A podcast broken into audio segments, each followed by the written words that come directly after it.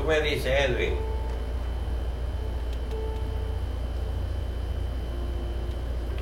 Bendito el nombre de nuestro Señor Jesucristo. Aleluya, Maranata. Cristo está por recoger la iglesia. Así que tiene que estar listo. Tiene que estar listo. Este es tu programa hablando tu conciencia. Este es un programa que es auspiciado por el ministerio Las Manos de Dios. En las manos de Dios dirigido por el Espíritu Santo. Qué lindo, ¿verdad? Cuando estamos en las manos de Dios. Es un ministerio que ha sido puesto en las manos de nuestro eh, querido hermano, el pastor Esdra y su esposa, la pastora Erika. ¿eh? Así que ellos tienen la responsabilidad delante del Señor de continuar haciendo lo que el Señor le dijo a ellos que tenían que hacer. Trabajan mucho con los indigentes, personas que no tienen dónde vivir, ¿eh? O sea, es un ministerio que, está abierto para ayudar al necesitado. Pero esta noche, hablando tu conciencia, pues un programa que queremos hablarte a ti, aquel que conoce al Señor y el que no lo conoce para que tengan la oportunidad que vengan a los caminos Señor, para hablarte a tu conciencia, exhortarte, edificarte, ayudarte para que tú puedas seguir caminando, batallando esa buena batalla que estamos cada uno de nosotros. Así que mi nombre es Olegario Carlos Junior y por la misericordia del Señor aquí estoy todos los miércoles. Hoy vamos a hablar de Proverbios 18, 21 y lo titulé Lo que dices. ¿Eh? Lo que dices tiene consecuencia. Lo que sale, mira, de aquí tiene consecuencia. Mira lo que dice en Proverbios 18, 21 dice, la muerte y la vida está en poder de qué? De la lengua. ¿Ah? ¿Ves? El que la ama comerá de sus frutos. Por eso tenemos que tener mucho cuidado de lo que sale de nuestra boca. Este no va a ser el mensaje ese que ustedes oyen todo el tiempo de que la lengua, si eh, eh, vida, muerte, no, no. Te voy a llevar a otro aspecto. Mira aquí. Vivimos en un mundo donde la gente juzga, critica. Y lo triste es que cuando juzga y critica se espanta de lo que están criticando, de lo que están diciendo, ¿verdad? Pero se espantan de lo mismo que ellos hacen escondidas. Qué lindo, ¿verdad? Te critican, te juzgan, pero sin embargo, lo mismo que te critican y te juzgan, están haciendo a la escondida pero se olvidaron que Dios los ve y Dios los escucha, tanto al inconverso como el que conoce la palabra del Señor. A los dos nos está velando, a los dos está escuchando. Lo vemos y lo escuchamos diariamente, especialmente en estos tiempos, con la facilidad que tenemos con los medios de comunicación avanzados de hoy día. El Instagram, este, Twitter, eh, eh, el Facebook, Facebook Live, como, ¿verdad? ¿Ve? Eh, todas esas opiniones que ponen, las críticas que ponen, ¿ve, ¿Ve lo que te quiero decir? Juzgan, ah, son rápidos para juzgar, rápidos para criticar, ¿right? ¿Ve? Eso lo vemos todos los días. La verdad de una persona, escuchen lo que te voy a decir, no está en sus palabras no es lo que la gente vaya a decir. Si tú dices un sí, tú tienes que apoyar ese sí. Si tú dices un no, tú tienes que apoyar ese no. ¿Eh? Que es lo que la palabra nos está diciendo. ¿Viste? Repito, la verdad de una persona no está en sus palabras, sino en sus actos, en sus hechos. ¿Ah? Ahí donde, ¿qué fue lo que Cristo dijo? Por los frutos los vas a conocer. ¿Ya ves? Mira aquí, cada uno de nosotros, me estoy incluyendo a mí, escuchen lo que me están escuchando, cada uno de nosotros somos culpables de este comportamiento en algún momento de nuestra vida. ¿eh? Lo que hay es que reconocer. Si somos parte de eso, reconocer y pedirle al Espíritu Santo y a través de la palabra que, que nos vaya cambiando. ¿Eh? Es como nos dice, mira lo que dice en Romano, capítulo 12. Le voy a leer para que ustedes vean. porque todo tiene que ser a través de la palabra. Mira lo que dice Romanos capítulo 12, versículo 2. Dice, y no os conforméis a este mundo, sino transformaos mediante la renovación de vuestro entendimiento. ¿Eh? Para que podáis comprobar cuál es la voluntad de Dios, que es buena, agradable y perfecta. ¿Cómo tú vas a saber cuál es la voluntad de Dios en tu vida? Si tú no lees la Biblia, tú no la estudias, tú no meditas en ella, ¿Ah? ¿Cómo tú vas a, cambiar tu forma de ser si tú no dejas que la palabra y el Espíritu Santo a través de la palabra vaya que limpiándote y cambiándote y todas aquellas malas mañas que teníamos, ¿eh? Todas esas malas mañas que teníamos, que cuando estábamos allá viviendo las cosas, ¿verdad? Que el mundo nos ofrece, pues no se vamos cambiando, ¿ves? Como digo, yo no soy el mismo de 30 años atrás. Y, no soy el mismo de un año año atrás, y menos de seis meses atrás. ¿Por qué? Porque el espíritu te sigue cambiando. Yo era uno que maldecía como un marino, pues yo estuve en el ejército. Y cuando tú estás en el ejército de los Estados Unidos, eso es una de las costumbres que hay. Cada tres palabras que uno desea, salió una mala palabra. ¿Eh? Y eso se quedó. Siete años, imagínate, siete años después en las cosas, ¿verdad? Que el mundo ofrecía pues yo era un individuo que eso era todo el tiempo, mira, salían esas maledicencias, pero hoy día, pues ya mi vocabulario cambió. ¿Sabe quién lo cambió? Cristo a través de las palabras. ¿Ves? O sea, esto es un proceso, que es lo que te quiero decir. Si todavía tú tienes esa mala maña, pídele al Señor, lee la Biblia y tú vas a ver que te va cambiando. No hay una diferencia entre ustedes y yo, no la hay. ¿Ves? La palabra es la que te va a cambiar, ¿viste? Mira esto, para que usted vea. Quiero aclarar para las personas que no me conocen. Oigan esto, quizás se vayan a reír. No vayan a decir, oye al burro hablando de orejas. ¿Eh?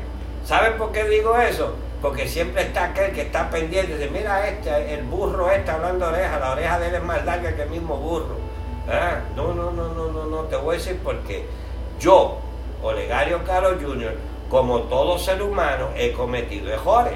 Pero para nosotros, ¿verdad? Que somos hijos de Dios y profesamos que somos cristianos, la Biblia nos enseña que las palabras que decimos tienen consecuencias buenas o malas. ¿Ves la importancia de leer la Biblia y estudiar y buscar del Señor? Mm, mira esto, en Primera de Pedro, capítulo 4, versículo 11 nos dice, esta es la palabra que te está hablando a ti y a mí. Oye esto, nos dice, si alguno habla, hable conforme a la palabra de Dios. Aquí está, mira, a la palabra de Dios. Nuestro vocabulario tiene que cambiar. ¿eh?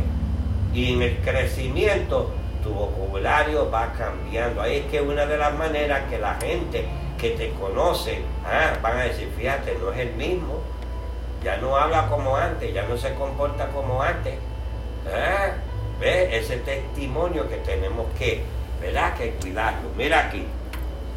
Dice, te digo, por ejemplo, mira, lo que estamos diciendo aquí dice, la palabra de Dios, ¿ve? esta, la que está escrita, la palabra de Dios va a ser tu alma espiritual. Es poderosa contra el enemigo contra las fuerzas sobrenaturales que nos atacan diariamente. La palabra de Dios debemos aprender a utilizarla correctamente como espada. Eso lo podemos ver, mira, en Efesios. Vamos a Efesios un momentito para que tú veas 6.17. Te lo voy a leer para que, para que tú veas que lo que yo te estoy diciendo está escrito en la Biblia. Dice, tomar el yelmo de la salvación y la espada del Espíritu, que es la palabra de Dios. ¿Qué significa esta palabra? Esto que está aquí. Esta es la espada del Espíritu. Tenemos que aprendernos, porque va a llegar un momento dado que nuestra boca tiene que hablar palabra que está alineada por la Biblia. ¿Eh? No repetirla como papagayo, porque hay un montón por ahí que la repiten. No, no. Tiene que vivir una vida separado para el Señor al conocer la palabra de Dios, podemos desenvainar, podemos escribir la espada de dos filos y proclamar por fe, dando órdenes al enemigo que los obliga a huir. ¿eh? Como creyentes obtenemos la victoria sobre las circunstancias adversas del enemigo. Por eso que en, Santiago nos dice que primero lo que tenemos que hacer es someternos a quién? A Dios. Cuando nos sometemos a Dios, ¿eh? cuando estamos ahí con el Señor, cuando leemos la Biblia, cuando oramos, cuando ayunamos, cuando buscamos dirección del Señor y nos sometemos, y cuando el enemigo viene, ¿ah? ¿qué pasa? Habla palabras de Dios y se tiene que ir. ¿Veis? Se tiene que ir porque no puede con las palabras. Ya ves, pero hay muchos que, ¿verdad? Que, que, lo que hacen es que repiten como papagayos, pero sin embargo su vida personal no afuera, tú puedes engañar a cualquiera, tú puedes usar la jerga, pero donde estás en tu casa, cuando estás las cuatro paredes, cuando no hay nadie que te está viendo, quizás estás haciendo ciertas cosas, o quién sabe lo que está sucediendo, ah, pero ¿sabes qué? Dios te está viendo, Dios te ve. Y te digo otro secreto, y te escucha. ¿Eh? Hello. Entonces el enemigo que tiene sus demonios que los asigna para ver qué tú estás haciendo. Cuando tú vienes a pelear la batalla esa que te ataca, pues no tienes poder porque él te mira y dice, no, que va este, este, que va, este de los que no, de los buchiplumas nomás, como decimos en Puerto Rico. Ah, escucha ahora, mira aquí para que tú veas. ¿Eh? Como creyente obtenemos la victoria sobre las circunstancias adversas del diablo en 2 de Corintios capítulo 10, versículo 3 al 5 nos dice, pues aunque no, aunque andamos en la carne, no militamos según la carne, porque las armas de nuestras milicias no son carnales, sino poderosas en Dios para la destrucción de la fortaleza, derribando argumentos y toda altivez que se levanta contra el conocimiento de Dios y llevando cautivo a la obediencia a Cristo. ¿Qué está hablando Pablo aquí? Eh? Esto no es una pelea de, de, navaja, cuchillo y pistola o revólver o, ametralladora. ¿eh? Y menos cuando yo oigo individuos que dicen, abajo esta silla y le doy en la cabeza al diablo. Mira, el diablo se le gira en la cara. ¿Eh? Vamos a dejarnos de emociones. Vamos a usar la palabra. La palabra es la que te va a dar la victoria. ¿ah? Y cuando esos pensamientos vienen, porque van a venir, ¿Cuántos de nosotros podemos identificarnos que, hemos tenido, no hemos sentido defraudados, no hemos sentido eh, cansados en el camino, no hemos sentido desilusionados, no hemos sentido que a veces queremos tirar la toalla y el enemigo sigue ahí, papá, papá, papá, papá, diciéndote, ¿verdad? Pero entonces, ¿qué pasa? Pero entonces la palabra viene. Si tú lees la Biblia, me has meditado en la Biblia, busca el Señor, entonces el Señor viene, el Espíritu Santo dice, todo lo puedo en Cristo que me fortalece. ¿Eh? Y después dice, no, diablo mentiroso, fuera. ¿Ah? ¿Eh? Usas la palabra, la palabra escrita. ¿Ya ves? ¿Qué fue lo que... Mira, te voy a dar una breve eh, una breve definición aquí, muy bonita. Dice, para poder entender estos versículos, tienes que saber lo que el apóstol Pablo se refiere con fortaleza. En inglés, strongholds, con fortaleza.